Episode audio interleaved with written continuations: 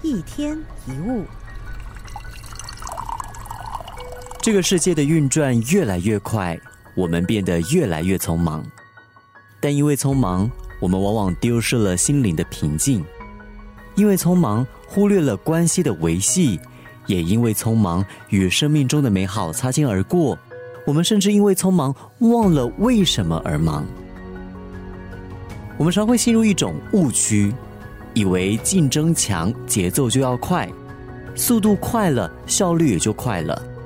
但其实求快，我们就会心急，做事容易毛躁。而当人忙得像无头苍蝇，我们往往会杂乱无章，做事反而会欲速则不达。我们也总是以为只要够忙，就代表充实有存在价值。但其实放慢节奏，才能够疏解生活的压迫感，提升生活品质。也才能够领略生命的美好跟价值。试试看减少工作量，把时间留给最重要的人，专注在真正需要做的事，留一点空间给自己，不要把每天的时间都安排的满满的。如果说你觉得停不下来，就先学习让步调慢下来，试着慢慢吃，慢慢喝，慢慢呼吸，慢慢走路。你的心也会跟着慢下来。为什么慢那么重要呢？